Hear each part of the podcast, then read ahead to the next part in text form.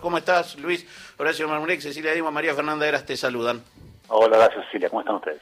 Bien, eh, que es la formalidad con la cual nos vamos trabajando, eh, contaba yo que más allá de lo que nos toca como empresa del Estado, eh, hay una cantidad de cuestiones en este DNU de necesidad y urgencia que entiendo yo la sociedad civil y, y los distintos integrantes de ella ya se está preparando para rechazar.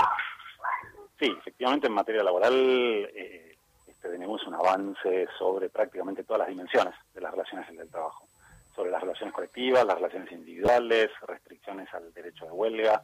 Eh, si lo pensamos desde el plano laboral, es la modificación más grande de la legislación del trabajo desde los cambios que la dictadura le impuso a la ley de contrato de trabajo en 1976.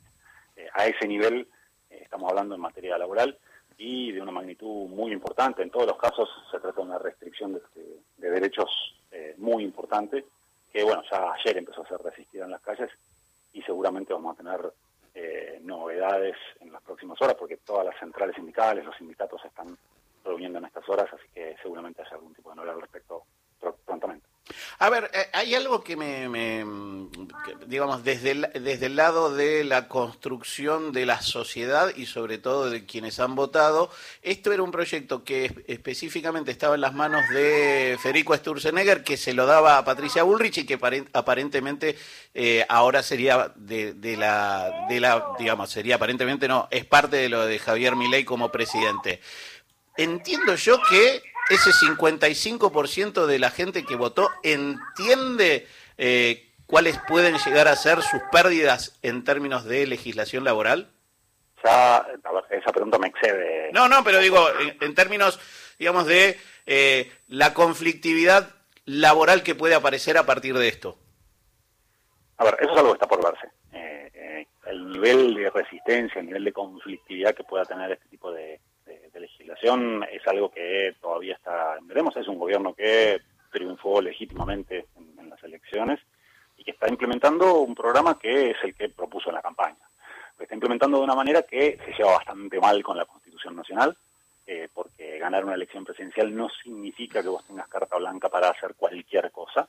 Eh, hay normas eh, constitucionales, hay procedimientos, hay organismos que, tienen su propia lógica institucional, el Congreso, siendo más lejos, el más importante, posiblemente los que estén en juego a partir de esta reforma, es un decreto que, más que un ataque a los derechos de los trabajadores y los trabajadores, es un ataque al Congreso.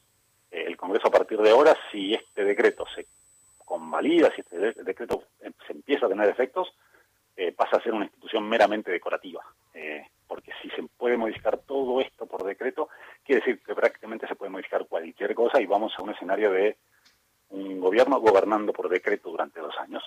Eh, así que sí, ahí hay un, tema muy institucional muy importante que, bueno, que habrá que ver Luis Campos, Cecilia Diwan te saluda. ¿Cómo afecta el decreto en materia de relaciones laborales individuales y después explicarnos colectivas? Eh, en materia en el plano individual, es decir, el enfrentamiento trabajador-empleador, eh, la principal, ahora hay muchas modificaciones, una de las más importantes es que eh, en los establecimientos de hasta cinco trabajadores eh, ya no va a haber trabajadores en relación de dependencia, sino colaboradores independientes, que no tienen ningún tipo de derecho laboral.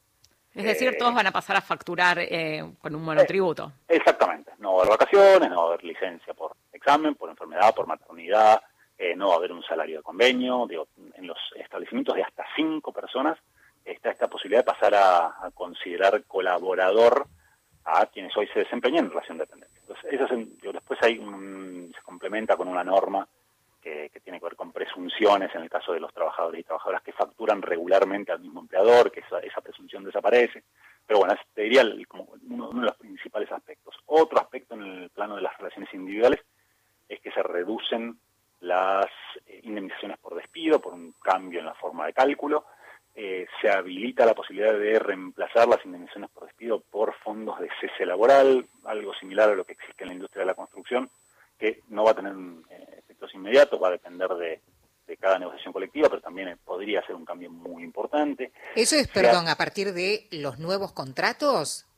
No, esto a partir de que, a ver, la reducción de la indemnización por despido es a partir de que el decreto entra en vigencia para todos los trabajadores y las trabajadoras. Tengamos la antigüedad que tengamos. Sí, absolutamente.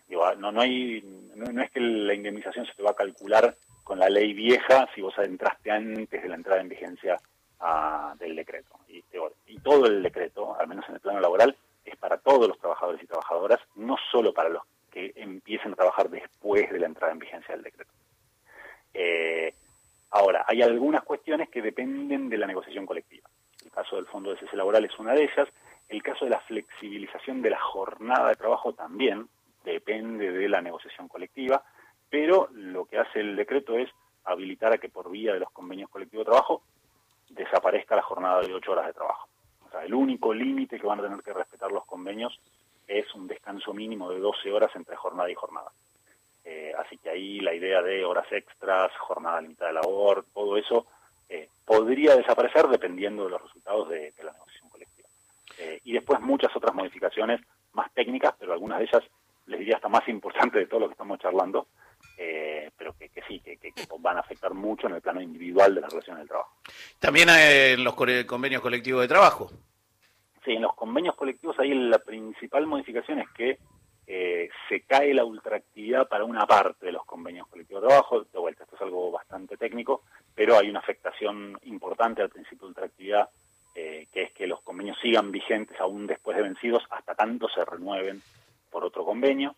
Y también hay una afectación muy importante a las fuentes de financiamiento de las organizaciones sindicales, nuevamente algo muy técnico, pero que apunta a desfinanciar a, los sindicatos, algo muy parecido en términos de sus efectos a lo que hizo el gobierno de Temer en Brasil en 2017, que para muchos sindicatos brasileños significó eh, un problema muy serio que, su normal funcionamiento durante mucho tiempo. Y después el, principal, el principal cambio, desde mi punto de vista, es el cambio en la regulación del derecho de huelga.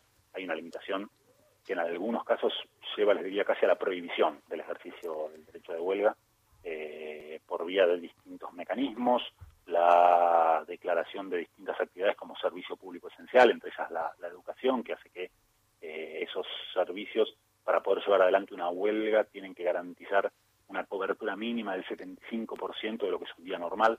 Eh, y en otros casos que no son servicios esenciales, pero se los considera servicios de importancia trascendental, eh, que prácticamente son todas las actividades, casi todas las ramas de la industria, la actividad bancaria, la actividad de hotelería y gastronomía. Bueno, en esos casos se exige, en el caso de una huelga, que se garantice el, como mínimo una cobertura del 50% de las tareas eh, normales y habituales. Y además se le dan muchas facultades a los empleadores para despedir con causa a trabajadores que participen de una medida de fuerza eh, por distintas razones.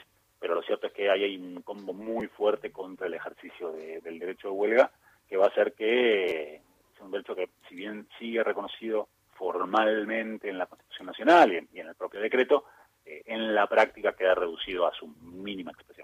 Luis Campos es coordinador del Observatorio de Derecho Social CTA. Te hago una pregunta en términos de, digamos, esto también se puede ver en la Organización Internacional del Trabajo, estas discusiones, la OIT se habla de llevar estas cuestiones a, otras, eh, a otros este, casos, pero yo te, te hago esta otra pregunta, porque siempre se habla de Argentina como un país atrasado en un montón de legislaciones.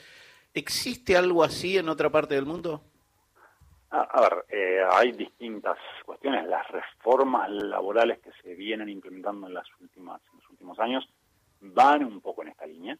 No sé si con todas estas cuestiones todas juntas, pero sí van un poco en, esta línea. La, a ver, la reforma de Brasil sin más lejos, alguna reforma en España, pero lo cierto es que en España después se revirtió y ha habido una, una contrarreforma eh, que fue bastante más progresiva. Eh, hay muchas cuestiones que en los últimos años, desde las últimas décadas, avanzaron en lo que es el mundo occidental, que es un poco el donde existe la legislación laboral, tiene más puntos de contacto, eh, donde se avanzó un poco en esta línea. Nunca con esta intensidad. Yo no recuerdo, habría que hacer un paralelo con lo que fue la reforma brasileña del 2017, y aún así tiendo a pensar que, esta reforma tiene, tiene una mayor intensidad que aquella, que, se implementó en, el gobierno de Michel Temer en Brasil en el 2017, pero además con la diferencia que en este caso se hizo violentando todos los mecanismos institucionales previstos para, la, regulación normativa en nuestro país. A ver, es un, decreto que es inconstitucional por donde lo miren, no van a encontrar un abogado que lo defienda públicamente. Eh, en todo caso guardarán silencio, pero públicamente no lo va a defender absolutamente nadie y que va a generar un incremento muy fuerte de la litigiosidad eh, laboral. Esto se va a traducir en muchísimos más juicios eh, que, si uno de los objetivos era bajar los niveles de litigiosidad laboral, les aseguro que esto va a, tener el efecto totalmente opuesto y juicios que los trabajadores van a ganar, porque es realmente en, en, términos constitucionales es una norma que no se sostiene por ningún lado, pero lo cierto es que en el mientras tanto la pérdida de derechos va a ser muy, Luis Campos, coordinador del Observatorio de Derechos Sociales de la CTA. Gracias por este rato con Radio Nacional, la radio pública. Gracias a ustedes por el llamado. Dato por si alguien solo se queda con el título, el DNU, Decreto de Necesidad de Urgencia, que se mandó ayer, se firmó con todos los ministros y se, se dio en cadena nacional, rige desde hoy hasta el 31 de diciembre del 2025, la primera mitad del mandato de este gobierno. Ahora, ¿qué puede pasar para que este eh, decreto pierda vigencia? A ver, primero, como vos decías, entra en vigencia desde su publicación en el boletín oficial y el jefe de gabinete de la Nación tiene 10 días para mandar este DNU a la Comisión Bicameral Permanente de Trámite Legislativo del Congreso. La comisión todavía no está formada. Y esta comisión tiene 10 días hábiles a partir de hoy para emitir un dictamen sobre la validez del decreto y enviarlo al plenario de ambas cámaras para que sea tratado. A partir de ahí si la comisión bicameral no se expide en este plazo de 10 días hábiles, las cámaras deben abocarse de oficio a tratar el DNU. ¿Cuáles son los escenarios posibles? Si ninguna cámara lo trata, el DNU queda vigente. Si una cámara lo acepta y la otra lo rechaza, el DNU queda vigente. Solo perdería vigencia este DNU si es rechazado por ambas cámaras. Bien, veremos qué sucede. Obviamente parte de eso está